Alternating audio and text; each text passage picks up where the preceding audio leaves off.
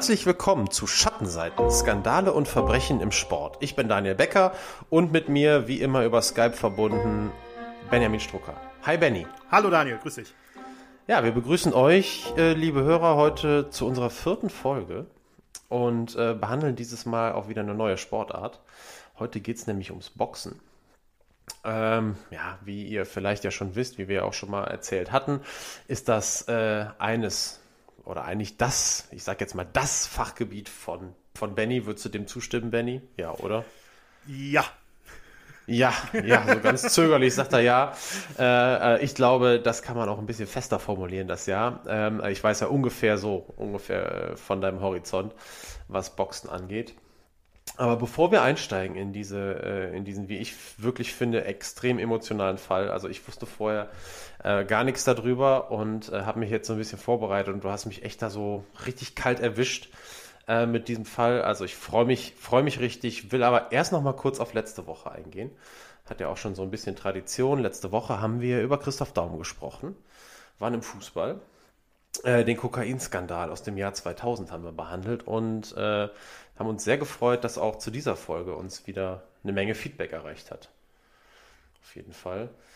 Und äh, ja, an der Stelle erstmal danke überhaupt an alle, die sich Zeit nehmen, uns Rückmeldung zu geben. Und stellvertretend wollen wir dann auch dieses Mal ähm, wieder, äh, dieses Mal sind sogar drei Hörer, die wir äh, erwähnen wollen. Zum einen einmal danke an Peter, der sich immer extrem viel Zeit nimmt, uns Feedback zu geben. Und ähm, wir hoffen, dass er wie angekündigt seine Autogrammkarte von Christoph Daum auf jeden Fall noch irgendwie zuschickt, gerne auch mit Foto irgendwie von sich. Weltklasse ähm, das wäre ja ein Social Media äh, Juwel. Das wäre ein absolutes Social Media Juwel. Also Peter, damit hier, ich hoffe, du hast die Aufforderung verstanden. ähm, danke auch an Mick. Mick hat nämlich noch einen überragenden Interviewhinweis äh, geliefert. Und zwar ähm, hat der sich auch nochmal mit Professor Dr. Herbert Käferstein beschäftigt. Äh, wer letzte Woche dabei war, der weiß, dass das der ähm, der Chef der, ja, wie, wie, wie, hieß es nochmal, wie hieß die Abteilung in Köln? War das nicht die Rechtsmedizin, Rechtsmedizin oder so? Rechtsmedizin, genau, der ja. Chef der Rechtsmedizin. Auf jeden Fall war er derjenige, der äh, die Haarprobe von Christoph Daum analysiert hat. Und der hat ähm, dem Fußballkulturmagazin, wie es sich ja, glaube ich, selber nennt, Elf Freunde ein Interview gegeben. Und eine kleine Frage davon hat der äh, Mick uns gescreenshottet zugeschickt. Und die will ich mal kurz vorlesen. Ähm, die Frage war nämlich, ähm, was es bedeutet, dass es einen Nano, einen Wert von 72 Nanogramm pro Milligramm Haar gegeben habe in der, in der Probe von Christoph Daum. Und die Antwort von Professor Dr. Käferstein war, es war in unserem Untersuchungsgut der höchste Wert, den wir bis dahin gemessen hatten, eine Konzentration von 72 Nanogramm pro Milligramm Haar. Da lässt sich sehr sicher sagen, es handelt sich um regelmäßigen Konsum. Und jetzt kommt's, bei einmaligem Konsum ergeben sich Werte von 0,2 Nanogramm, vielleicht 0,5. Also ich sehe schon, Benny, Benny lacht schon wieder auf. schon ja. wieder im Modus von letzter Woche. Ja, das ja. ist halt, ja. Ja, war halt ein Hobby, so. Und ähm, danke, Mick, dass du uns ja, daran noch mal kurz ja. hast äh, teilhaben lassen. Auf jeden Fall Weltklasse und äh, last but not least auch noch danke an Roland für den Hinweis, dass Franz Beckenbauer, der auch keine unwichtige Rolle in dem Skandal damals gespielt hat, äh, zu der Zeit, äh, also im Jahr 2000, äh, Präsident des FC Bayern München war. Da waren wir uns nämlich nicht mehr so ganz sicher. Ich glaube, wir hatten ihn schon zum Ehrenpräsidenten erhoben und äh, zum Mädchen für alles. Ich weiß es nicht mehr genau. Auf jeden Fall, äh, er war damals FC Bayern Präsident, nämlich genau von 1994 bis 2009. Und das erwähnen wir auch weil Franz Beckenbauer nämlich heute am Tag unserer Aufnahme, am 11. September, 75 Jahre alt wird. Und an der Stelle macht man ja dann auch mal so. Herzlichen Glückwunsch, Kaiser. Dem Kaiser nur das Beste. Alles Gute. Genau. So, dann hätten wir den Teil auf jeden Fall schon mal hinter uns und blicken in Richtung neuem Fall, neuer Folge. Ja, wie schon gesagt, ich habe noch nicht so viel davon gehört vorher oder eigentlich gar nichts davon gehört. Und dementsprechend ähm, ja, hatte ich auch keine großen Erwartungen oder wusste überhaupt nicht, was ich erwarten sollte. Und war dann wirklich extrem schnell irgendwie emotional gefangen in diesem Fall. Und ähm, Boxen ist, also für mich ist Boxen so, ich bin so der klassische TV-Event-Box-Fan, ja. Also wenn jetzt, äh, Wenn jetzt Fury gegen Wilder, da stehe ich nachts auf, das gucke ich mir an. Aber ich kann dir jetzt nicht sagen, Benny, du weißt das wahrscheinlich, ich könnte dir jetzt nicht sagen, welcher in jeder deutschen Gewichtsklasse oder so der beste deutsche, äh, in jeder Gewichtsklasse der beste deutsche Boxer ist oder so. Also, mhm. Also soweit geht das nicht. Ich glaube, damit repräsentiere ich einen nicht unerheblichen Teil der, der TV-Box-Gucker in Deutschland, glaube ich. Ähm, aber das Grundinteresse ist da und ich glaube, das ist bei vielen auch da und deswegen glaube ich, ähm, dass äh, den Fall wirklich viele auch interessant finden ähm, werden. Was mich aber interessiert, Benny, ähm, damit vielleicht die erste Frage, um auch an dich zu übergeben. Du bist einer der, du würdest das selber von dir nicht sagen, aber du bist, glaube ich, muss man das so sagen, einer der besten oder auch der am besten vernetzten äh, Boxjournalisten, die es vielleicht in Deutschland gibt. Ich behaupte das jetzt mal so. Du musst da auch weder zustimmen noch dementieren. Auf jeden Fall, was äh, dein Wissen rund um nationales und internationales Boxen angeht, glaube ich, macht dir niemand was vor. Und deswegen interessiert mich, warum du dir gerade dieses Thema, was wir heute behandeln, als erstes Boxthema in unserem Schattenseiten-Podcast ausgesucht hast. Ja, ist auf jeden Fall eine interessante Frage zum Einstieg. Ähm, ich habe mir da auch ein bisschen Gedanken gemacht, wie du dir schon denken kannst. Und wir hatten ja auch, als wir äh, noch bevor wir überhaupt die erste Aufnahme gemacht haben, ein bisschen Themen gesammelt haben, hast du wahrscheinlich gesehen, dass in unserem äh, Dokument der Boxblock doch relativ schnell äh, relativ groß war. Das ne? stimmt, ist er immer noch. ja, da ist natürlich über die äh, Jahrzehnte so einiges passiert. Ne? Hat ja auch durchaus immer mal wieder die ein oder andere verruchte äh, Hintergrundstory im Boxen. Ist halt so beim, bei der Sportart. Nichtsdestotrotz habe ich mich am Ende für diesen Fall entschieden, weil ähm, für mich ist das persönlich von dem, was ich, was ich so kenne, vielleicht, ja, ich könnte glaube ich schon sagen, dass äh, für mich persönlich das größte Verbrechen, was äh, jemals in einem Boxring geschehen ist. Ich glaube schon, auch weil die Folgen so dramatisch waren. Und weil es jetzt nicht so ein, so ein Fall ist wie, ich sag mal, es ist sicher nicht der prominenteste Skandal. Ne? Ich sag mal, Orbis, Mike Tyson, Evander Holyfield, da wird wahrscheinlich jeder Hörer sofort was mit anfangen können. Ich fand es aber ein bisschen spannender, wenn wir das erste Mal mit Boxen äh, reinkommen, dass man, dass man vielleicht ein Thema nimmt, was, was den Hörer auch ein bisschen überraschen kann. Ja, jetzt, jetzt haben wir lange um den heißen Brei drumherum geredet. Jetzt wissen die Hörer zumindest schon mal, was nicht kommt. Also es ist nicht der Orbis, Mike ja, Tyson richtig. gegen Evander Holyfield. Ähm, deswegen, dann, dann lass jetzt quasi mal die Katze aus dem Sack. Ja, wir gehen ins Jahr 1983, so viel verrate ich. Und ähm, ja, du erzählst uns dann vielleicht, was da passiert ist. Genau, es geht um den äh, 16. Juni 1983, ganz genau. Und es geht nicht, das äh, finde ich wichtig jetzt am Anfang auch mal hervorzuheben, nicht um irgendwie eine Clubveranstaltung oder irgendeine kleine Gym-Hinterhofveranstaltung, sondern es geht um ein Event im Madison Square Garden damals und auch heute noch äh, immer schön für in Boxkreisen den Beinamen The Mecca of Boxing. Und ähm, damals gab es den Kampf zwischen Roberto Duran und Davy Moore um die WBA-Weltmeisterschaft im Halbmittelgewicht. Das war der Hauptkampf und es war ein Kampf, dem wirklich, ja, muss man schon sagen, teilweise die ganze Welt äh, entgegengesehnt hat. Es waren 20.061 Zuschauer im Madison Square Garden. Das war das größte Madison Square Garden Publikum seit gut zehn Jahren damals. Im Publikum waren Leute wie Muhammad Ali, wie Floyd Patterson. Also Ali, glaube ich, muss ich nicht erklären. Patterson aber auch ein ähm, ehemaliger zweimaliger Weltmeister im Schwergewicht. Ende der 50er, Anfang der 60er Jahre sehr erfolgreich gewesen. Sugar Ray Leonard, auch eine Riesengröße, hat damals für CBS co-kommentiert. Also man kann schon sagen, das war wirklich, ähm, ja, das Beste vom Besten so ungefähr vom, von dem ganzen Drumherum. Aber es geht nicht um den Hauptkampf, den ähm, Duran gewonnen hat, sondern es geht um den Vorkampf quasi, der direkt davor stattgefunden hat. Und ähm, das war das Duell zwischen Billy Collins Jr., einem jungen 21-jährigen US-Amerikaner aus Nashville in Tennessee mit, äh, ja, wie man vielleicht von dem Namen schon raten kann, irischer Abstammung. Und auf der einen Seite und auf der anderen Seite Luis Resto, einem Puerto Ricaner, der allerdings schon seit einigen Jahren zu dem Zeitpunkt damals in der Bronx in New York gelebt hat. Und ähm, ja, ich sag mal so eher den äh, schon der Verlierer sein sollte. Das war jetzt kein Kampf, wo man von vornherein sagen konnte, oh, das ist ein 50-50-Duell, sondern es war eigentlich ein Kampf, der Collins als nächste, die, auf die nächste Stufe heben sollte vor so einem großen Publikum. Also es gibt ja, also Boxfans wissen das, aber ähm, überhaupt also Ansetzungen im Boxen ähm, sind ja in den seltensten Fällen, sage ich mal, 50-50 Angelegenheiten, sondern ähm, da ist es ja dann doch, wenn es Aufbaukämpfe sind oder wie auch immer, dass eigentlich ähm, relativ häufig der Fall so ist, dass es klare Favoriten gibt. Und in dem Fall ähm, war Billy Collins Jr. auch der klare Favorit eigentlich, oder? Richtig, genau. Also Collins hatte, um das mal ein bisschen, der war erst seit anderthalb Jahren Profi zu dem Zeitpunkt, hatte 14 Kämpfe, 14 Siege, 11 davon durch K.O. gewonnen, ist allerdings natürlich schon noch so in dem, wie man im Boxen sagen würde, im Aufbau, im Karriereaufbau. Das heißt, man boxt jetzt keine Leute, gegen die man normalerweise, keine Leute, gegen die man jetzt große Gefahr laufen würde zu verlieren. Das passiert natürlich trotzdem hin und wieder mal, aber es gibt halt im Boxen den Matchmaker, um das ein bisschen zu erklären, der bei einem Promoter arbeitet, der versucht, die passenden Gegner zu finden, die den Boxer im gewissen Rahmen fördern, aber nicht überfordern. Vor allem, wenn er halt im Aufbau ist, weil man natürlich die jungen Leute nicht verheizen will.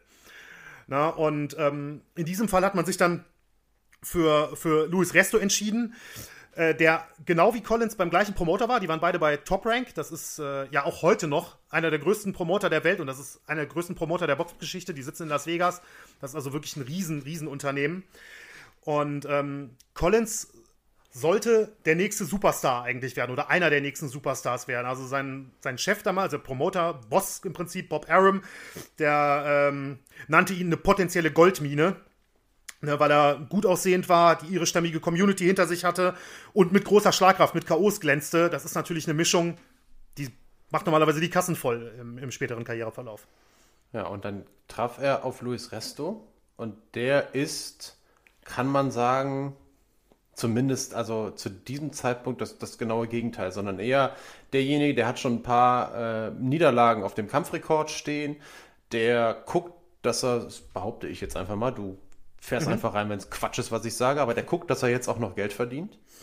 Ja. Ähm, mit ein paar Kämpfen. Und so ein Kampf im Madison Square Garden ist natürlich dann sicherlich auch für ihn eine lukrative Geschichte gewesen. Aber der ist auch Boxer, der ist auch Fighter und der ist auch keiner, auch wenn er sicherlich weiß, er geht als Außenseiter in diese Nummer rein und so ticken halt dann die Boxer auch nicht, die dann sagen, ich, oder die meisten zumindest, die dann sagen, ich gehe da hin und lass mich verprügeln.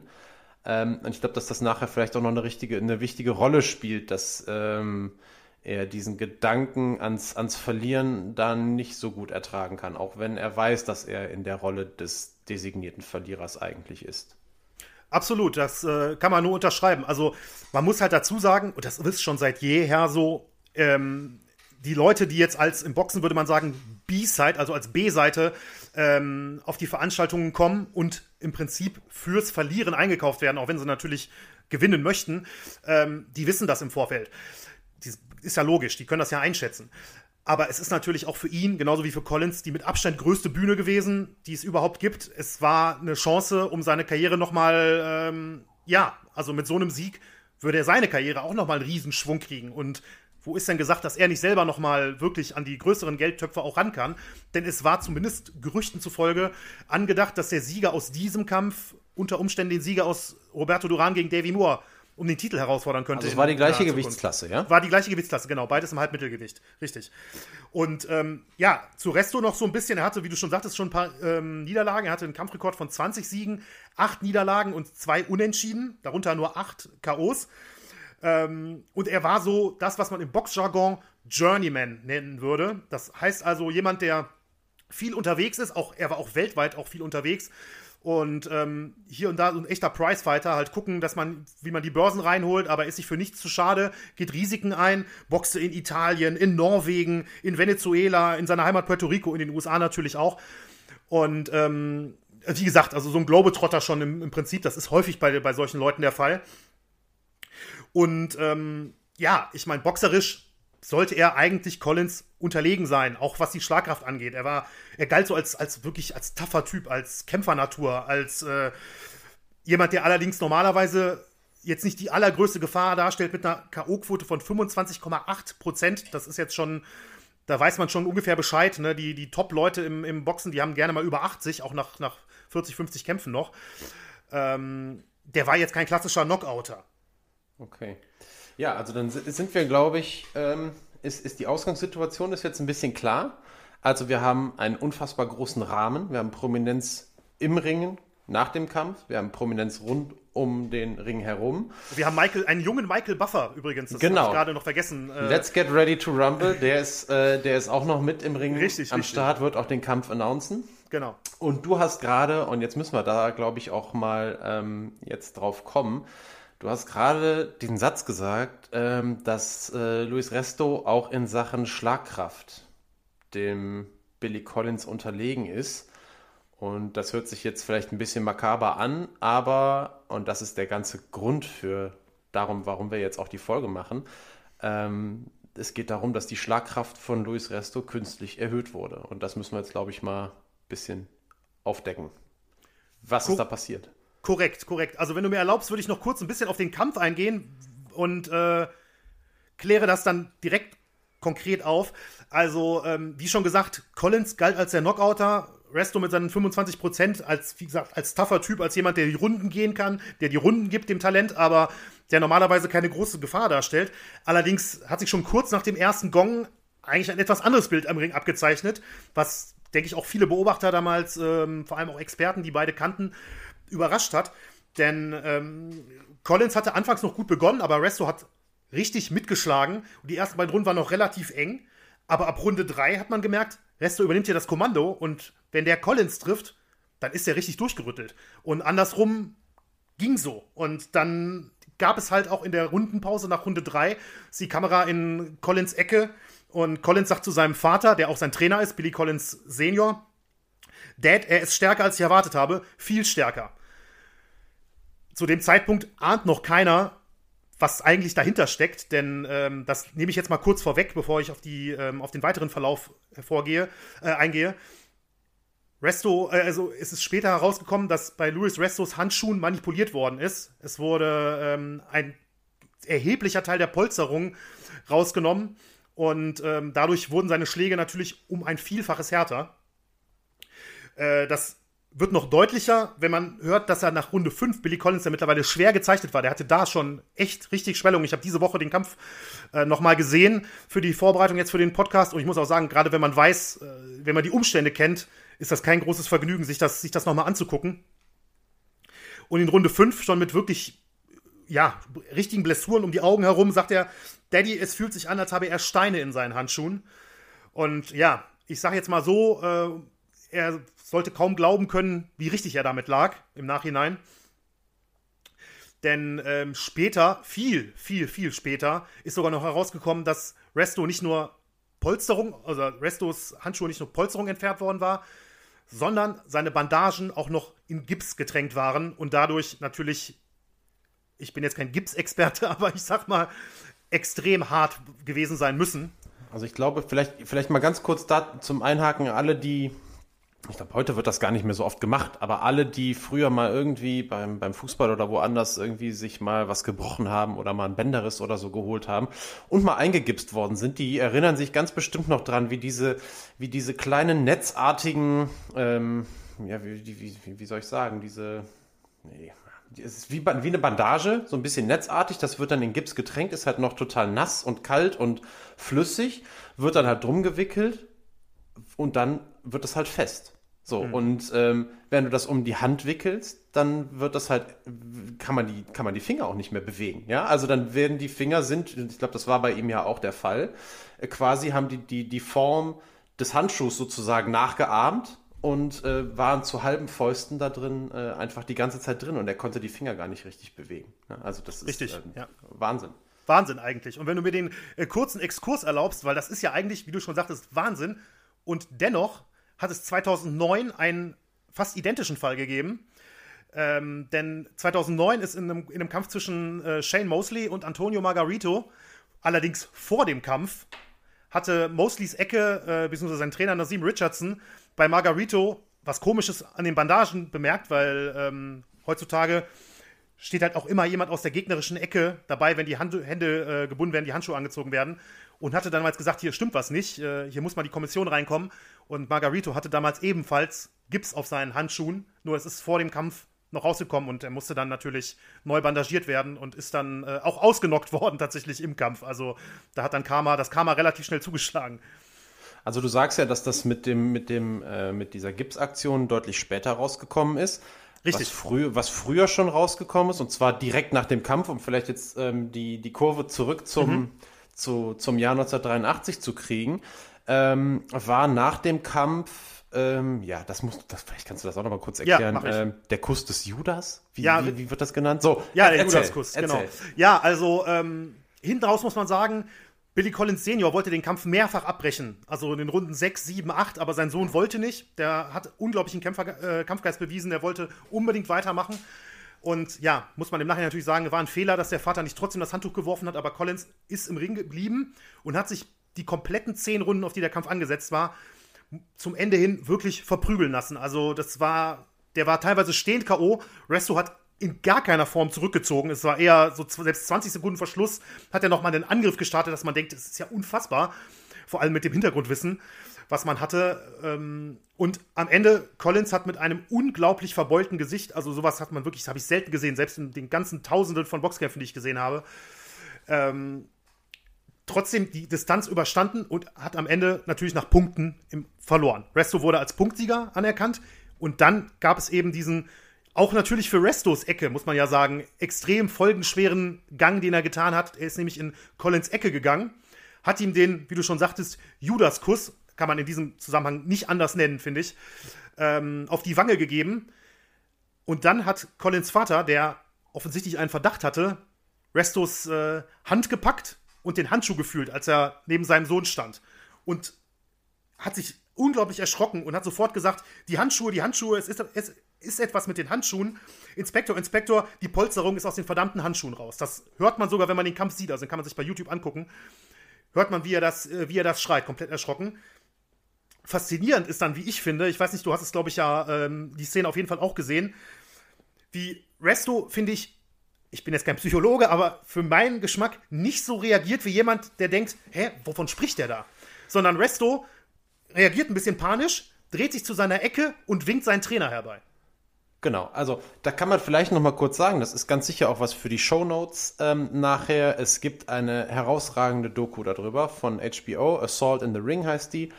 Ähm, und du hattest mir den Link geschickt zur Vorbereitung, ähm, damit ich mir das auch anschauen konnte und weiß, worum es geht. Mhm. Und die Szene, die du ansprichst, ist tatsächlich, was die Art wird die da auch behandelt.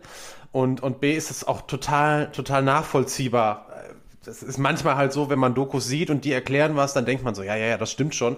Aber wirklich ist es so, also Resto guckt nicht irgendwie ähm, verdutzt, als, als er mit diesem Vorwurf konfrontiert wird, sondern ähm, er hat direkt das Gefühl, er muss handeln, wie du schon ja. sagst, ja, und, und dreht sich um und holt Hilfe. Richtig. Und holt Hilfe herbei. Und da ist dann natürlich die Argumentation, die dann auch in der, in der Doku dann rübergebracht wird, die, äh, wenn er wirklich nichts davon gewusst hätte, dann hätte er anders reagiert. Dann hätte er vielleicht erstmal selber seine Handschuhe, Handschuhe gecheckt oder er hätte verlegen zu Boden geschaut oder er hätte zumindest irgendwie verdutzt geguckt oder wie auch immer. Mhm. Aber er, er hat direkt gedacht, oh, fühlt sich in die Enge getrieben und, ähm, und braucht jemanden. Und ähm, ja, das ist dann vielleicht ein Verhaltensmuster, was man wirklich nur dann an den Tag legt. Ähm, ja, wenn man, wenn man da irgendwie dann doch was weiß. Und dieses in die Enge getrieben ist dann was, was glaube ich, unheimlich lange ihn noch verfolgt, aber ich denke, dazu kommen wir. Später. Dazu kommen wir noch, ja. Also ich glaube dann, ähm, wir sind da stehen geblieben. Also die Handschuhe wurden gefühlt, der Skandal ist da, es ist aufgedeckt und äh, ja, wie geht's weiter? Wie geht's nach dem Kampf weiter? Ja, wichtig finde ich noch ganz kurz, wen Resto dazu holt. Der ist jetzt hier noch gar nicht vorgekommen. Das ist nämlich sein Trainer, Carlos äh, Spitzname Panama Lewis. Und der wird äh, jetzt im Verlauf der Folge noch eine sehr große Rolle spielen. Der kommt direkt dazu es steht wirklich ein kleiner Tumult und äh, Lewis schreit dann mehrmals, das sind die Handschuhe, die sie uns gegeben haben, das sind die Handschuhe, die sie uns gegeben haben. Es ist alles in Ordnung. Na, und ähm, dann ist es soweit, dass der Ringrichter, Tony Perez hieß der äh, des Kampfes, der geht dann mit Resto und seinem Trainer Lewis in den Umkleideraum und der zwingt dann die beiden natürlich, die Handschuhe abzunehmen.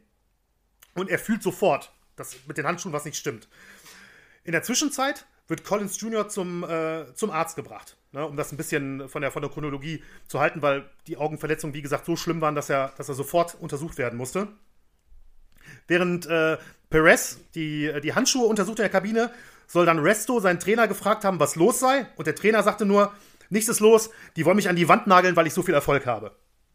Also Er geht auch direkt in den Defensivmodus. Also es ist ja überhaupt die, die erste Reaktion schon, dass dieser Satz, das sind, die, das sind die Handschuhe, die sie uns gegeben haben. Also Richtig. das ist ja im Prinzip genauso, da könnte man ebenso sagen, wie die, wie die Reaktion von Resto, ist die Reaktion von Panama Lewis eigentlich genauso ähm, ja, verdächtig, nennen wir es mal verdächtig in dem mhm. Fall.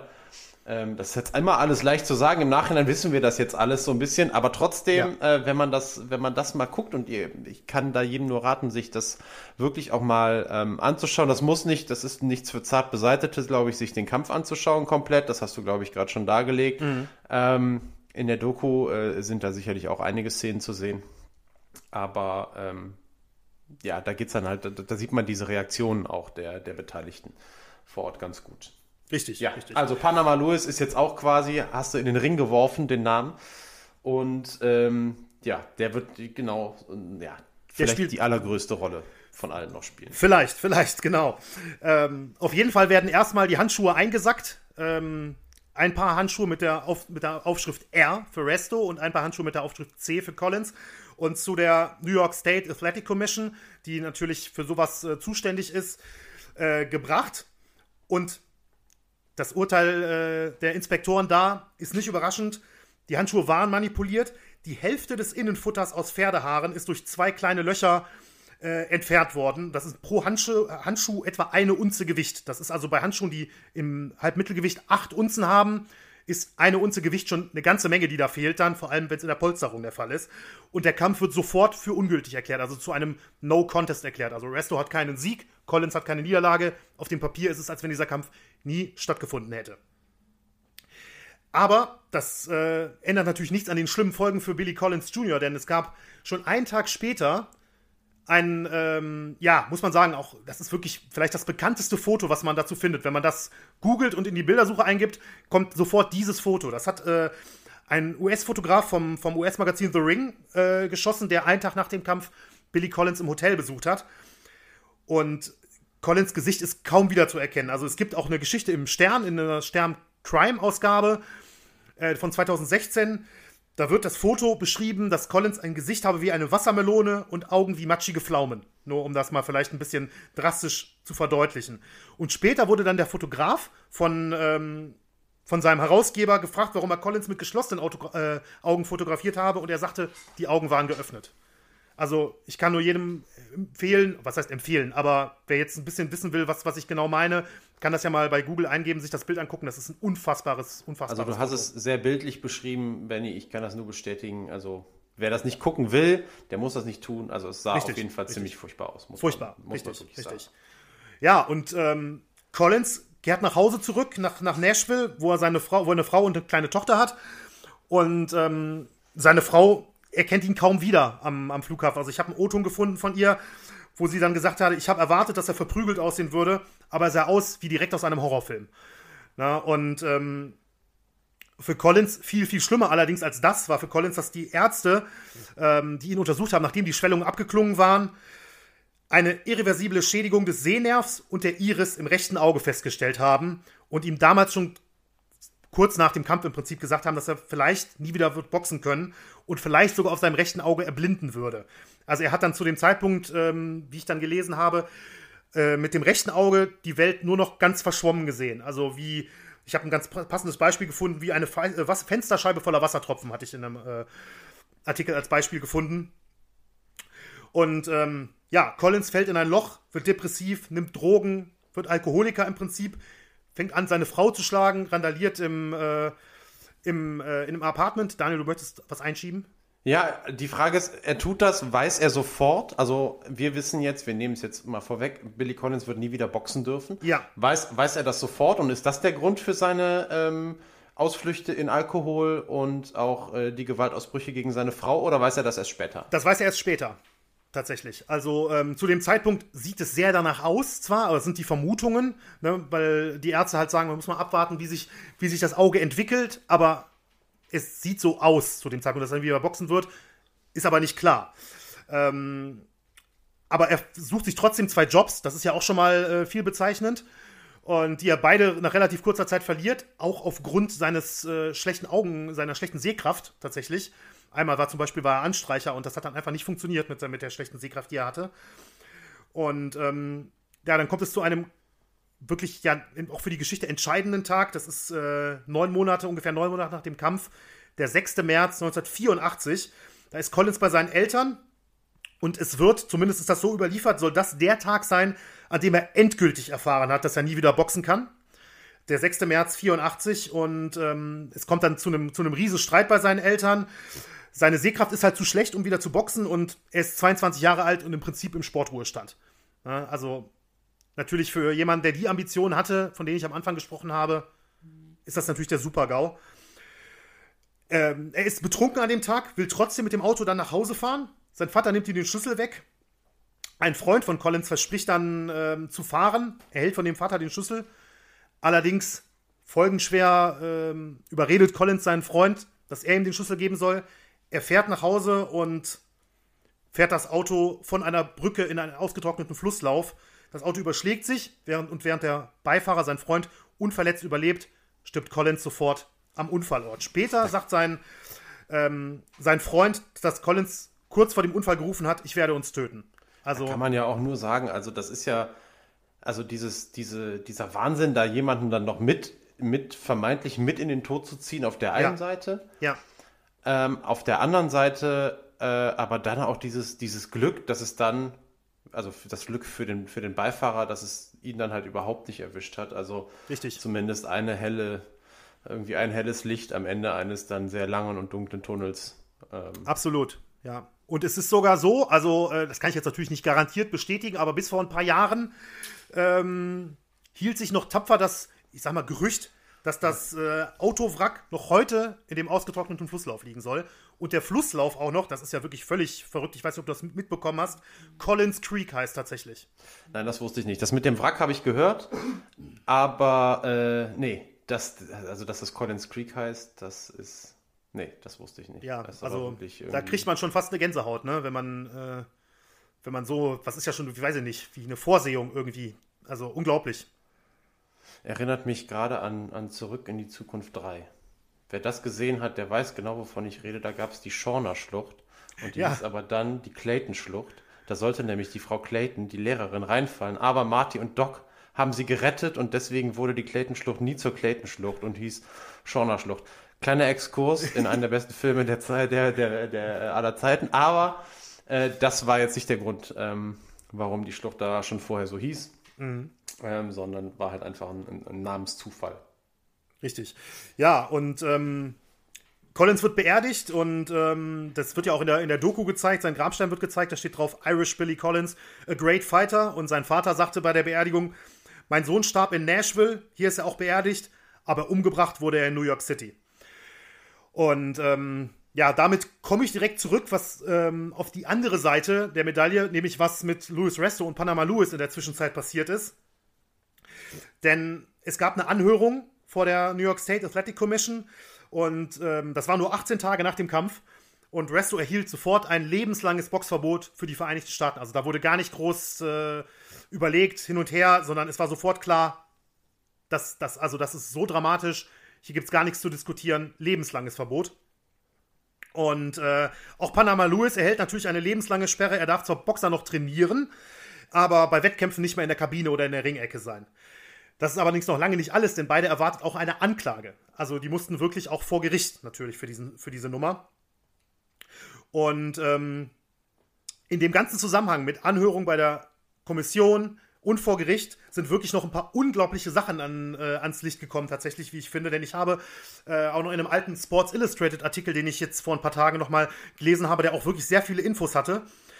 Da wurde zum Beispiel noch angesprochen, dass auch die Inspektoren vor Ort, die eigentlich die Handschuhe überprüften, dass es da einen unglaublichen und wirklich folgenschweren Fehler halt auch gegeben hat. Denn Pasquale Giovanelli und Richard Herring, das waren die beiden Inspektoren vor Ort, die an diesem Junitag 83 im Madison Square Garden dafür zuständig waren, die Handschuhe zu überprüfen. Die waren rund 30 Minuten vor dem Kampf in Collins Kabine, haben beobachtet, wie die Bandagen, die Handschuhe angelegt wurden, wie es sich halt gehört, sind danach in Restos Kabine gegangen, wo dann Panama Lewis ihnen gesagt haben, äh, ihnen gesagt haben soll, dass sie mehr Zeit bräuchten. Laut Giovanelli, der hat das viele Jahre später dann erzählt, ist es etwas, was häufiger vorkommt. Also sie sind für 10 Minuten nochmal rausgegangen, sind dann, als sie wieder reingekommen sind, war Resto aber fertig für den Kampf. Nicht nur bandagiert, sondern die Handschuhe waren angezogen. Keiner wusste im Prinzip, wie es da drunter aussieht. Und das ist auch ein ganz klarer Regelverstoß, denn die offiziellen Regeln sagen auch, unter keinen Umständen dürfen dem Boxer die Handschuhe angezogen werden, bevor die Repräsentanten der Kommission nicht die Bandagen überprüft und unterschrieben haben. Das ist nämlich im Boxen absolute Regel. Wenn die Hände bandagiert werden, bevor der Handschuh angezogen wird, gibt es da ein Kürzel wie zum Beispiel NSAC für Nevada State Athletic Commission oder NYAC für New York State und so weiter. Na, also das ist in dem Fall nicht passiert und die Kommissare haben nicht gefordert, gefordert dass die Handschuhe nochmal ausgezogen werden, was natürlich ja ein folgenschwerer Fehler war. Und äh, das ist allerdings auch nicht alles, denn es gibt auch noch, das ist dann auch hervorgekommen in dem, äh, als Zeuge im Prinzip, Paul Ruiz, das ist ein Trainer von einem anderen Boxer, ähm, der auf der Karte im Madison Square Garden war, der später gesagt hat, dass er ein strohartiges Material, das dem Pferdehaar ähnelt, was in Boxhandschuhen verwenden wird, verwendet wird, auf dem Boden nahe dem Waschbecken in Restos Umkleide gesehen habe. Also offensichtlich hat sich äh, Restos Team nicht mal die Mühe gemacht, sag ich mal, die in Anführungszeichen Beweise verschwinden zu lassen. Also, die waren, auch wenn es keine handfesten Beweise gab, in dem Sinne, waren sie allerdings durch sehr viele Indizienbeweise doch ziemlich an die Wand genagelt. Und als im Sommer 1986 der Gerichtsprozess gegen äh, Resto und Lewis begann, haben beide weiterhin abgestritten, die Handschuhe manipuliert zu haben. Lewis sagte vor Gericht, er habe keine Ahnung, wer das getan habe. Doch ähm, er hatte schon zu diesem Zeitpunkt nicht den besten Ruf. Und ähm, das wussten auch die Richter und die haben ihm das nicht abgekauft. Nicht den besten Ruf. Ähm, ich weiß nicht, ob du später nochmal drauf kommst, aber da gab es noch diese Doping-Geschichte. Richtig. Ähm, ist, das, ist das das, ähm, was du meintest, dass er ähm, ja, manipuliertes Wasser seinen Athleten gereicht haben soll? Genau, genau, das meine ich. Also ganz kurzer Exkurs, wenn du mir den erlaubst. Es gibt da einen ganz berühmten Kampf. Das ist im, am 12. November 1982, also nur knapp sieben Monate vor dem Resto Collins Kampf gewesen kam es zum Kampf zwischen Aaron Pryor und Alexis Arguello. Ja, also das sind zwei Namen, ähm, ich sag mal, wenn du mit Boxfans sprechen würdest, da leuchten die Augen auf, wenn die, wenn, wenn, wenn die davon hören. Das war, meiner Meinung nach ist das einer der besten Kämpfe aller Zeiten und wirklich, also Box Olymp ungefähr, ja. Lewis war der Trainer von Pryor. Und ähm, es gibt eine ganz legendäre Szene, damals wurden ja noch 15 Runden geboxt in, in WM-Kämpfen. Es gibt eine ganz legendäre Szene nach Runde 13. Denn äh, HBO, die das übertragen hatten, hatten damals schon Mikrofone in den Ringecken. Und ähm, da kommt es zu der Szene, wo Panama Lewis zu seinem Assistenten, Artie Curly hieß der, ähm, in der Rundenpause nach der Runde 13 sagt, gib mir die Flasche. Und als Curly ihm die Wasserflasche gibt, kurz als Hinweis, im Boxkampf ist in der Rundenpause nur Wasser erlaubt, nichts anderes, ähm, reicht ihm die Wasserflasche, dann sagte Lewis, nein, die andere Flasche, die Spezialflasche, die ich gemixt habe. Ja, das ist ein O-Ton aus, ähm, aus diesem Dialog in der Ringecke. Es, kam, es gab die Spezialflasche, in Anführungszeichen. Pryor trank daraus und kam mit der, ja, ich würde sagen, wenn man die Runde danach sieht, mit der sprichwörtlichen zweiten Luft aus der Ringecke und stoppte Aguayo noch in dieser Runde. Ja. Dann der nächste Riesenfehler, muss man auch in dem Fall sagen, das war in Miami, dann der Kommission aus Florida. Die Flasche wurde nie sichergestellt und nie getestet. Also bis heute weiß man nicht genau, was drin ist. Resto hat viele, viele Jahre später ähm, gesagt, es wäre ein Asthma-Medikament gewesen und Lewis hätte das öfter gemacht, ein Asthma-Medikament, was die Lungen geöffnet hätte und hier sofort im Prinzip, die, sag mal, die zweite Luft in Anführungszeichen gegeben hat. Äh, Artie Curly hat auf die Vorwürfe übrigens gesagt, es war Pfefferminzschnaps. Also wie gesagt, die Handschuhe ähm, wurden nie, äh, die Handschuhe, Entschuldigung, die Flasche wurde nie sichergestellt, aber und das muss ich gestehen, habe ich jetzt erst in der Recherche zu der Folge hier, ähm, bin ich erst darauf gestoßen, es gab damals von Arguello schon Vorwürfe, die sind allerdings nie jetzt riesig durch die Presse gegangen, gab es Vorwürfe, dass die Handschuhe von Pryor überraschend hart gewesen sein sollen. Oh. Das hat mich wirklich sehr überrascht, weil ich davon gar nichts gehört hatte. Und ähm, es gibt dann, also gibt, soll dann ein Telefonat gegeben haben, kurz nach dem Kampf zwischen Resto und Collins, wo das dann alles aufgedeckt wurde mit dem Skandal. Da erzählte dann äh, in Sports Illustrated Randy Gordon, hieß der Mann, der war bei, damals bei der New York State Athletic Commission, der erzählte, dass ihn Arguello nach dem Collins-Kampf angerufen habe und gesagt habe, weißt du noch, was mit mir passiert ist vor ein paar Monaten? Erinnerst du dich? Es war genau das Gleiche. Also, das sieht jetzt also schon so aus, als wenn es nicht mal eine einmalige Sache gewesen wäre. Die, zumindest sprechen die Indizien immer stärker dafür. Und sorgt, sorgt auf jeden Fall dafür, dass also dass, dass es ganz schön viele Gründe gab, warum Panama Lewis zu dem Zeitpunkt äh, der Anklage also schon in Verruf geraten war. Richtig. Und erkl erklärt vielleicht ja auch sogar so ein bisschen seine, seine Reaktion, äh, die du eben schon mal gesagt hast, nach dem Kampf, wo er gesagt hat, sie wollen mich fertig machen oder was er da gesagt genau, hat. Also genau. vielleicht ging das auch schon in die Richtung ähm, und war dann dementsprechend nicht das erste Mal. Nein. Ähm, ja, okay. Also Panama Lewis und, ähm, und Resto werden also angeklagt. Es gibt Angeklagt. viele Indizien. Genau. Und also werden auf jeden Fall dürfen nicht mehr, äh, Resto darf nicht mehr boxen und Lewis darf zwar trainieren, im Gym trainieren, darf aber nicht mehr in die Ecke. Richtig, darf also quasi gar nicht mehr in die Halle rein, äh, nicht in die Kabine, nicht in die Ecke, darf nirgendwo in die Nähe von einem regulären Kampf. Ähm, aber das ist nicht alles, das sind die Strafen, die die Kommission ausgesprochen hat, aber sie werden auch vor Gericht verurteilt. Im August 1986 wird Resto wegen schwerer Körperverletzung, Betrug und kriminellen Einsatzes einer Waffe, denn das Gericht hat seine Hände als Waffe gewertet bei einem Profiboxer, nachvollziehbar, wird Resto zu einer Gefängnisstrafe von drei Jahren verurteilt. Und Panama Lewis wird sogar zu einer Haftstrafe von sechs Jahren verurteilt, denn obwohl sie ihm die äh, Tat nicht eindeutig nachweisen können, halten ihn die Richter für den Kopf hinter dem, äh, hinter dem Verbrechen. Beide sitzen zweieinhalb Jahre ab. Und dann kommen wir eigentlich zu einer, finde ich, interessanten Frage, denn obwohl wir jetzt vieles hier äh, besprochen haben, viele Indizien aufgedeckt haben, ist ja schon so ein bisschen die Frage, wer ist denn wirklich schuld? Ich finde, das ist, ähm, das ist ganz wichtig hier, denn ja, über die Zeit hinweg hat sich halt Panama Lewis immer mehr als der, ich sag mal in Anführungszeichen, wahre Bösewicht und, äh, und der Kopf dahinter, ähm, hinter, des, hinter dem Verbrechen herausgestellt. Vor allem, als dann noch die Gerüchte aufgekommen sind und so, sogar Zeugenberichte gab, dass, ähm, also war wohl ein offenes Geheimnis, dass, Geheimnis, dass er Verbindung ins Drogenmilieu hatte. Und ähm, die Polizei vermutete, dass Kokainbosse Geld auf einen Sieg von Resto gesetzt haben in dem Kampf. Um das Motiv jetzt mal deutlich zu machen. Das war damals die Vermutung. Es gab nämlich ähm, einen Zeugen, der äh, gesagt, ausgesagt haben soll, dass es vor dem Kampf ein Treffen in einem New Yorker Café mit einem Kokainboss und Panama Lewis gab. Und der Ko Kokainboss soll zu Panama gesagt haben, kümmere dich darum, dass Resto gewinnt. Und Lewis hat wohl so geantwortet nach dem Motto, mach dir keine Sorgen. Also ich glaube, das ist ganz wichtig. Also das, das, ähm, weil die, die Frage des Motivs ist jetzt nicht nur einfach gewesen nach dem Motto, ja, du sollst halt gewinnen und nicht verlieren. Richtig. Sondern es steckte, und das ist, glaube ich, wirklich wichtig, es steckte da auch noch was anderes hinter. Und auch da ist es dann wieder so, dass Panama Lewis seine Finger, seine mit sehr vielen Ringen bestückten Finger, muss Ja, man richtig. sagen, Ja. ähm, im Spiel gehabt haben wird aller Wahrscheinlichkeit nach. Das ist, bleibt eine Frage, ähm, die ja letzten Endes alles, es gibt sehr, das muss man sagen, also das werden jetzt auch wir nicht aufklären, es bleiben ganz viele Fragen offen. Ja. Ähm, jetzt, jetzt kommen wir aber zu einem Teil, und das ist die, die Schuldfrage, die du stellst, und deswegen will ich auch vielleicht nochmal kurz ähm, da einhaken, weil das jetzt, glaube ich, einen kleinen Cut bedeutet, im Sinne von, wir haben jetzt die Geschichte, in, die direkt im Zusammenhang steht mit dem Boxkampf bis Ende der 80er Jahre mal erzählt.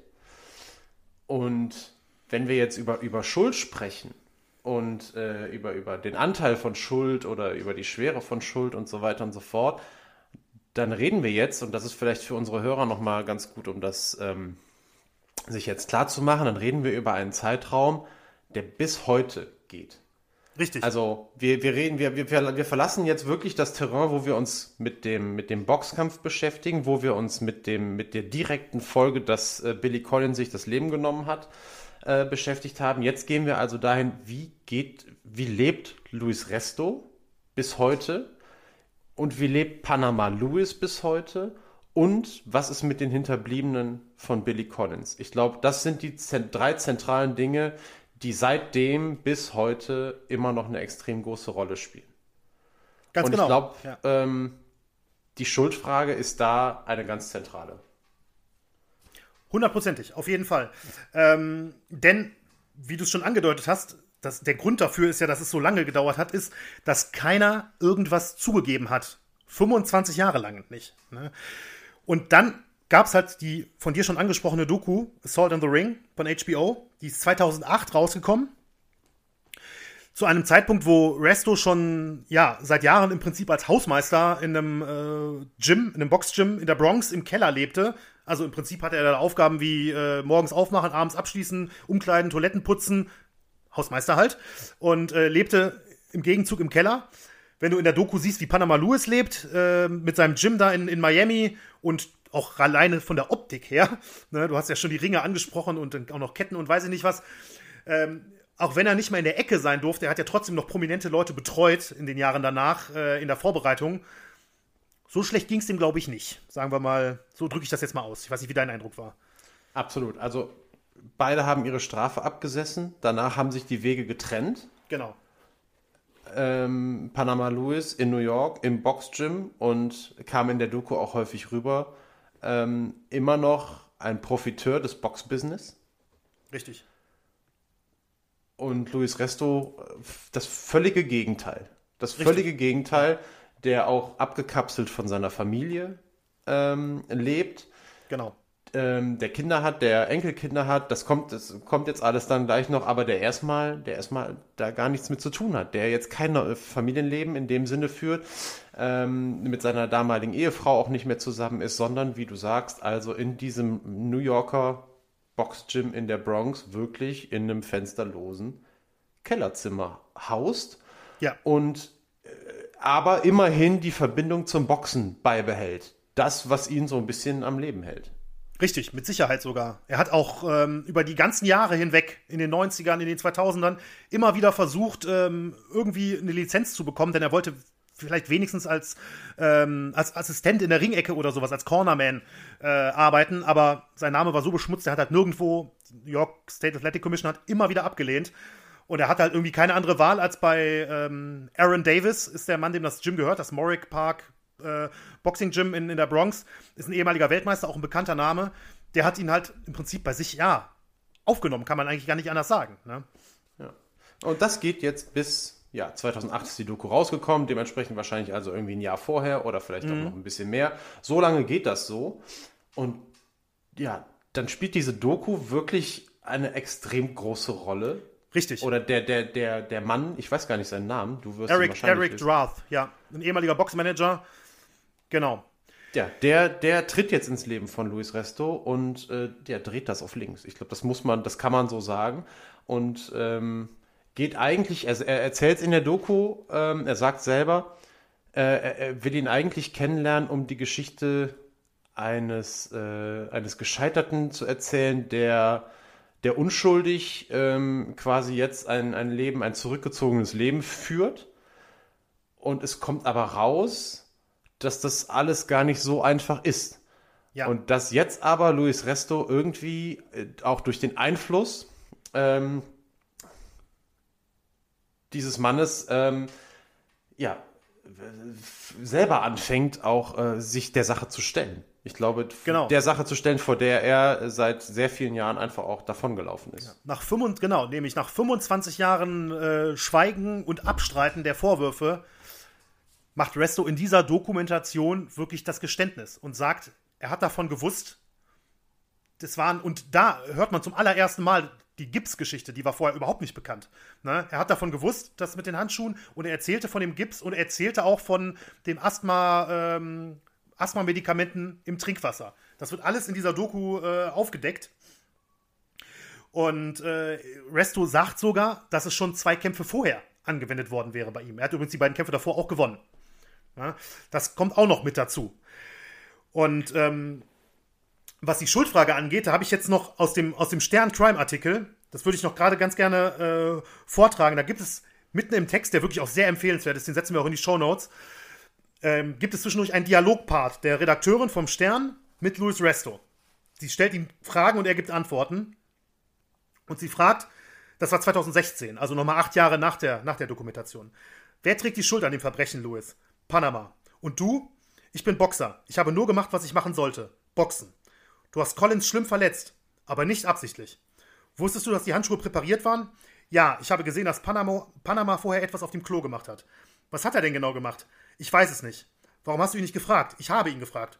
Was hat er gesagt? Er sagt, es ist alles gut. Ich möchte nur, dass du gewinnst. Haben sich die Hand Handschuhe anders angefühlt? Ein bisschen. Du hast Panama vertraut? Ja, ich habe ihm vertraut. Du hast vor Gericht gesagt, du hättest es nicht gewusst. Das war gelogen. Warum sagst du über ein Vierteljahrhundert später plötzlich die Wahrheit? weil es nicht auszuhalten ist zu lügen und weil ich unschuldig bin. Aber deine Hände waren eingegipst. Ja, die Bandagen waren eingegipst. Es war Wasser und Gips drum. Und das Wasser in den Pausen, da war auch manchmal was drin. Was denn? Ich weiß nicht, irgendwas, damit man wacher ist. Doping? Ja, irgendwas. Hatte Panama Kontakte zu Kokaindealern? Er hatte immer Kokain, ja. Er hatte auch Kontakte. Wer trägt die Schuld an Collins Tod? Ich nicht. Wer dann? Ich habe ihn nicht umgebracht. Aber, er ist an den Folgen des Kampfes gestorben. Er hatte einen Unfall. Weil er nicht mal kämpfen konnte. Sein Leben war zerstört. Es war ein Unglück. Es war nicht meine Schuld. Ich habe nur gekämpft. Ich wollte mich bei den Eltern von Collins entschuldigen, aber sie haben mich weggejagt. Das mit den Handschuhen muss Panama gewesen sein. Ja, Panama. Also ich finde, wenn man diesen Dialog hört, der sagt auch extrem viel darüber aus, wie, ja, wie naiv auch einfach Resto äh, gewesen ist und auch, soll jetzt nicht überheblich oder so klingen, aber nicht besonders intelligent. Ne? Also, ich denke, du weißt, was ich meine. Ja, ich glaube, das kann man aber nur lesen im Zusammenhang mit der Doku. Denn ich finde, also wenn ich jetzt nur dieses Interview lese, also mein Empfinden ähm, während der Doku, sagen wir es mal so, ich habe, während ich diese Dokumentation geguckt habe ähm, und mir diese Schuldfrage oder mich mit dieser Schuldfrage beschäftigt habe, ständig hin und her geschwankt, ob Luis Resto jetzt für mich Täter oder Opfer ist. Das ist für mich äh, im Prinzip alle fünf Minuten äh, ist diese Waage immer, hat die die Seiten gewechselt und ist auf die andere Seite gekippt. Und letzten Endes ähm, bin ich dann mit dem Gefühl da rausgegangen, ähm, dass man ganz klar sagen muss, er ist einfach beides. Da kann ich nicht sagen, der ist nur Täter oder der ist nur Opfer. Das stimmt nun mal beides nicht. Er hat das auch gewusst. Aber wie er mit sich kämpft und wie er, und das ist der, der Punkt, der finde ich in dieser, in dieser Dokumentation auch viel, viel besser jetzt noch rüberkommt, als wenn ich nur das Interview lesen würde. Also ich glaube, mhm. man muss das im Zusammenhang sehen. Diese Naivität und dieser Mangel an Intelligenz, dem ich ihm auch jetzt unterstelle, ähm, wo ich das gesehen habe, auch die Doku und auch wie er reagiert hat, wie, also, na, nee, nee, diese Beeinflussbarkeit. Das, macht, das, das Beeinflussbarkeit ist richtig. Diese Beeinflussbarkeit, ja. das ist eigentlich das Wahnsinnige. Er lässt sich erstmal beeinflussen ähm, von, dem, von dem Mann, der die Doku macht, zu Panama hinzugehen. Das müssen wir ja mal sagen. Er geht ja. zweimal, hat, kriegt er die Möglichkeit, nach Miami zu fliegen oder zu fahren und Panama damit zu konfrontieren. Beim ersten Mal, und das sagt ja Panama selber, nachher, der geht mit geducktem, äh, mit gebeugtem Kopf, er schaut nach unten, er traut sich gar nicht, dem Panama in die Augen zu schauen und für den ist das ein leichtes Spiel. Ähm, dieses, äh, dieses aufglimmende Feuer, sage ich mal, direkt zu löschen. Hat er überhaupt keine Probleme mit. Zeit später geht er dann das zweite Mal ähm, nach Miami und diesmal merkst du, er hat sich vorgenommen, ähm, jetzt den Panama aber wirklich damit zu konfrontieren und den kostet es diesmal ein bisschen mehr Mühe. Ähm, und äh, der, der Luis Resto wird sich dann nicht sofort von ihm umarmen lassen, aber er kriegt es wieder hin, ähm, quasi das alles runterzudrücken. Und das alles, weil Luis Resto für mich unfassbar leicht zu beeinflussen ist. Und irgendwie nie gelernt hat, außer des, außerhalb des Boxrings ähm, so, so, so für sich auch einzustehen. Richtig. Und ähm, das ist so dieses, dieses Gefühl, der tut einem unheimlich leid. Also mir tat der unheimlich leid, immer mit dem Wissen, dass der das wusste und dass der das gemacht hat. Aber wenn er sagt, ich habe Panama vertraut, dann ist das überhaupt keine Entschuldigung, aber das ist eine Erklärung. Das ist eine Erklärung dafür, warum der das mitgemacht hat, weil der überhaupt nicht den, ja, diese, diesen, diesen Mumm aufbringen konnte, dazu sagen, das mache ich nicht. Wenn du diese Doku siehst, weißt du sofort, das, das, da ist denn, das kann der nicht. Das hat das er nicht stimmt. gelernt. Das ist, dieses Selbstvertrauen ist, ist, dem, ist dem überhaupt nicht gegeben. Und das ist ein, das ist ein Spielball der hätte natürlich, und aus, aus rechtlicher Sicht ist es völlig logisch, dass der und, und richtig, dass der auch verurteilt wurde und auch im Gefängnis war und auch nicht mehr im Ring stehen durfte. Aber es ist halt nie so einfach mit dieser, mit der Schuldfrage. Und das, finde ich, kommt in der Doku raus, was du jetzt gerade vorgelesen hast, finde ich, acht Jahre später zeigt einen, zeigt einen Prozess innerhalb dieser acht Jahre, der eigentlich, weil die Doku entlässt dich so ein bisschen mit dem Gefühl, er hat zumindest versucht, er geht ja auch dann zu seinen Kindern und, und spricht mit denen und gesteht Schuld, auch zu seiner Schwester und seiner Mutter und gesteht und gesteht Schuld. Diese acht Jahre, die scheinen, wenn ich, wenn, wenn ich dir zuhöre, wenn du das vorliest, scheinen die acht Jahre eigentlich ein totaler Rückschritt zu sein. Wo er, finde ich, wo er dieses Interview gibt, oder? Wie, Richtig. Wie siehst du das? Absolut. Vor allem, weil noch viel schockierter war ich, als ich äh, ein Video-Interview bei YouTube gefunden habe, aus dem Jahr 2018 wo er ähm, ja im Prinzip keine Reue zeigt für die Tat an sich, sondern er bereut eigentlich nur, dass er erwischt worden ist. Er sagte in dem Interview, wenn ich nach dem Kampf direkt in meine Ecke gegangen wäre, dann wäre nichts passiert. Ich hätte noch jahrelang weiterboxen können. Und am Ende behauptet er sogar, dass Collins Vater, also Billy Collins Senior, die Handschuhe nach dem Kampf ausgetauscht hätte gegen manipulierte, damit äh, die Kommission manipulierte Handschuhe vorfindet. Das sagt er 2018. Das ist ja wieder eine 180-Grad-Drehung zu allem, was er zum Beispiel in der Doku 2008 gesagt hat. Deswegen ist beeinflussbar und spielbar, wie du es schon gesagt hattest, ähm, ja, könnte kaum passender, treffender formuliert sein. Ich habe das Gefühl, du könntest ihn vielleicht sogar in einem Interview mit den richtigen Fragen so in eine Richtung triggern, dass er fast, ja, fast sagt, was du willst. So, wenn du verstehst, was ich meine. Ich, ich verstehe das, ich verstehe das total. Und ich glaube, ähm, dass wir, wir begeben uns jetzt, je später wir oder je weiter wir uns jetzt der Gegenwart nähern, ähm, ist es so, dass wir, ja, dass man da wirklich irgendwie jetzt, ja, psychologisch irgendwo rangehen muss, wo uns jetzt, glaube ich, da einfach Grenzen gesetzt sind. Das stimmt. Aber die, aber die Zeichen, ähm, wie er dann versucht, vielleicht einfach durch für sich das so zu erklären, dass er weiterleben kann, für sich das so sich zurechtzulegen, dass er weiterleben kann, weil das ist ja völlig klar auch in dieser Doku, das beschäftigt ihn jeden Tag und er versucht damit, absch äh, damit abschließen zu können, hat aber in keinster Weise die Mittel dafür. Richtig. Also nicht die, die Mittel in seinem Kopf und nicht die Mittel, was sein Umfeld angeht. Und dieser, auch Panama sagt ständig diesen Spruch, äh, when I do good, you do good. Also in dieser Art, ja. wenn er irgendwann mal wieder erarbeitet an seinem Comeback, wenn er irgendwann mal wieder einen Weltmeister hat, ohne zwar im Ring zu stehen, aber im Gym oder was auch mhm. immer und zu Geld kommt, ähm, dann wird er sich um Luis Resto kümmern. Das ist natürlich, wenn, wenn, wenn, wenn du und ich, wenn wir oder wenn unsere Hörer, äh, die dann gucken, diese Doku, dann werden die natürlich alle sagen, Mensch, jetzt glaubt dem doch nicht. Aber es ist halt einfach, man muss das dann so akzeptieren und man, man kann es auch verstehen, wie das dazu gekommen ist, dass Luis Resto ähm, da halt so abhängig, in so einer extremen Abhängigkeit, auch nach so vielen Jahren, äh, immer noch ähm, äh, steht. Und ja, also äh, ja, und deswegen ist diese, diese Frage von Schuld, um das jetzt vielleicht mal noch kurz so abzurunden in dem Fall, also überhaupt nicht einfach, also auf der einen Seite total einfach zu erklären, was die rechtliche Lage an sich und sicherlich auch was, was eine moralische Schuld äh, angeht, ist es sicherlich auch so, aber ähm, gleichzeitig ähm, ist er der Spielball von einem oder vielleicht auch noch von mehreren die zumindest, äh, ich will, jetzt nicht unbedingt sagen eine größere, vielleicht doch eine größere, aber auch eine ganz andere Art von Schuld noch trifft. Eine, die deutlich, äh, wo man das Gefühl hat, die wissen deutlich mehr darüber oder wussten deutlich mehr darüber, was sie anrichten und haben das billigend in Kauf genommen. Und das ist so ein Vorwurf, den finde ich zumindest, den kann man Resto nur bedingt machen. Mhm, ja, ich verstehe. Also ich hoffe, da kommt jetzt nicht so rüber, dass man, dass man den da irgendwie von irgendwas freisprechen Nein, möchte, aber man Fall. muss es einfach einordnen. Ja. Und ähm, er ist sicherlich auch Opfer. Apropos Opfer, ähm, wer jetzt gerade zum Schluss noch ein bisschen zu kurz gekommen ist, ist natürlich die Collins-Familie, die Familie absolut, des, äh, absolut, des Verbliebenen, ähm, wie es nämlich da die Jahre über weiterging, denn der Tod von, von Billy Collins Jr. hat die Familie auch wirklich äh, in ein Loch gerissen. Also äh, Nachbarn aus Nashville erzählten ähm, später, dass die Familie wirklich durch den Tod, ja, also broken war das, war das Wort, also kaputt gegangen sei. Ähm, erst unendlich traurig, dann wütend und es reichte ihnen auch nicht, dass äh, Resto und, und Lewis in 86 ins Gefängnis mussten, sondern sie, ja, eine riesen Klagewelle haben sie, haben sie losgetreten. Und äh, gegen Lewis, gegen Resto, gegen äh, Top Rank, den Promoter, gegen äh, die Boxinspektoren, gegen Everlast, den Handschuhhersteller. Ähm, und auch sogar gegen die New York State Athletic Commission. Also es war eine, eine unglaubliche Menge und eine unglaubliche Serie. Fast zehn Jahre lang ähm, haben sie geklagt, versucht zu klagen und ähm, irgendwie eine Entschädigung zu bekommen.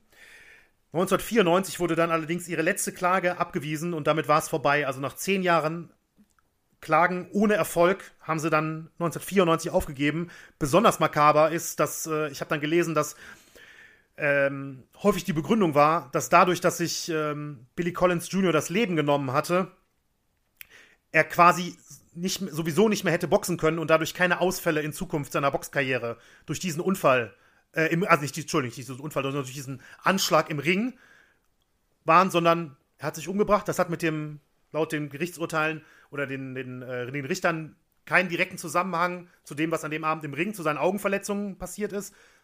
Und dadurch gab es keine, keine Ansprüche auf irgendwelche Entschädigungen, die durch seine nicht weiterführende Boxkarriere entstanden sind. Also sehr, sehr traurig. Und am 9, äh, am, am 9. Januar 2018 ist Billy Collins äh, Senior im Alter von, von 80 Jahren verstorben. Und wie ich in einem, in einem Zeitungsartikel dann, ähm, aus, ich glaube aus Nashville war das, äh, gelesen habe, da hat jemand kommentiert, dass er jetzt endlich im Prinzip seinen Frieden gefunden haben soll. Ne? Also 35 Jahre nach dem Kampf. Ich bin sehr froh, dass du da jetzt auch nochmal, und ich finde, das ist auch, das sind auch die, mit denen wir ähm, das jetzt äh, beschließen sollten. Also, das ist ja. die Collins-Familie, das ist in erster Linie natürlich Billy Collins Jr., das ist dann natürlich auch die Familie, die hinterblieben ist. Ähm, ganz kurz noch in der Doku, also ähm, Resto ist hingefahren zum Haus der Eltern, die ihm dann die Tür nicht geöffnet haben. Korrekt. Ähm, was glaube ich auch, so war auch seine Reaktion in der, in der Doku zu deuten, was jetzt auch er, der hat den das jetzt da nicht übel genommen. Jetzt, wenn er das jetzt erzählt, wie du gerade gesagt hast, sie hätten ihn vom Hof gejagt und so, da hat er sich das halt in seinem Kopf dann vielleicht wieder ein bisschen anders zurechtgelegt. In dieser Doku sieht man, ähm, die gehen dann auch noch an die, an die Stelle, wo dann äh, das Auto dann ähm, quasi ja, links abgebogen ist und dann äh, mhm. diese Schlucht runtergerast äh, ist. Und da siehst du ihm auch an, dass er davon total mitgenommen ist. Ja, und ähm, ja, aber dass man wirklich sagen muss, also auch wenn man, ähm, wenn man Luis Resto dann in gewisser Weise auch als, als Opfer dieser Teil, dieser, dieses, dieser ganzen Geschichte bezeichnen muss, ist ganz klar, dass die Familie Collins natürlich diejenige ist, die da mit Abstand am meisten drunter gelitten hat und die da die größten äh, Folgen von zu tragen hatte.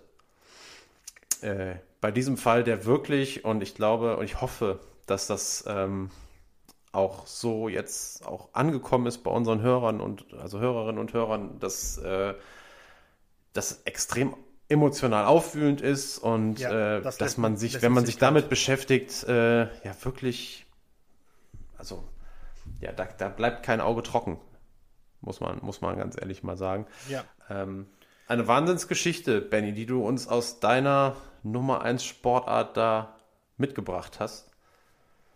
Und ähm, ja, die wir jetzt, zumindest ist das mein Empfinden, ähm, eigentlich zu einem ganz guten Abschluss gebracht haben. Ja. Oder ist noch was dabei, wo du sagst, das müssten wir unbedingt noch ähm, mit erwähnen? Nee, ich denke, ähm, ich denke, wir haben das jetzt zum Abschluss gebracht. Mir war es mir wichtig, dass, äh, dass die Collins-Familie am Ende nicht zu kurz kommt, auch wenn man natürlich meistens ne, über die vermeintlichen oder mutmaßlichen ähm, Täter mehr spricht, weil natürlich auch auf der Seite viel mehr aufgedeckt wird im Vergleich zu der ähm, Familie des Geschädigten, die sich natürlich ja, sehr zurückhält. Punkt. Das ist natürlich klar. Aber ähm, ich denke, ich denke, wir können zumachen für heute, wenn ich das mal so sagen darf. Ja, dann machen wir zu. Hat der letzte Gong geschlagen. Ja. Und ähm, ja, das erste Boxthema ich gehe mal davon aus, dass es nicht das letzte gewesen sein Mit wird. Sicherheit nicht. Solange du mich hier mit dazu schaltest, auf gar keinen Fall. ja, also das wird bestimmt noch mal irgendwann vorkommen, aber ähm, wir werden natürlich trotzdem weiter darauf achten, dass wir da ein, ähm, ein gutes Gleichgewicht schaffen. Es gibt halt extrem viele äh, Dinge, über die es sich zu leben, äh, zu reden lohnt, äh, in allen unterschiedlichen Sportarten. Kannst Und, du uns denn ganz ja. vorsichtig schon mal äh, ja, einen kleinen Teaser für die nächste Woche geben? Ja, also ich gebe ich geb wirklich nur einen kleinen Teaser. Also wir wissen, was wir machen. Ähm, ich will aber eigentlich jetzt mal nur verraten, dass wir uns in der Leichtathletik bewegen. Okay. Nächste Woche. Ähm, da versuche ich mich dann noch mal so ein bisschen auszuleben. Da geht es auch ein bisschen persönlicher zu, kann man vielleicht sagen. In, naja, persönlich in dem Fall, also ich glaube, emotional war jetzt äh, ist das alles irgendwie immer sehr persönlich, aber es hat auch mit einem Ereignis zu tun, äh, dem, ich, äh, dem ich beiwohnen durfte, das dann auch eine Rolle spielt in dieser, in dieser Geschichte, die wir nächste Woche behandeln. Und äh, da freue ich mich drauf, mit Leichtathletik dann wieder eine neue Sportart hier einzuführen und äh, ja, hab schon Bock auf nächste Woche. Ja, auf jeden Fall, ich auch. Also bin ich sehr gespannt, äh, was du uns da Spannendes liefern kannst. Wird mit Sicherheit super. So, schauen wir dann mal. Dann hoffen wir, äh, dass uns alle gewogen bleiben. Nächste Woche wieder zuschalten bei der nächsten Folge. Zuschalten machen wir ja nicht, machen wir ja nur im Radio, ne? Wir machen ja Podcast. da kann man einfach draufklicken. Schattenseiten, Skandale und Verbrechen im Sport.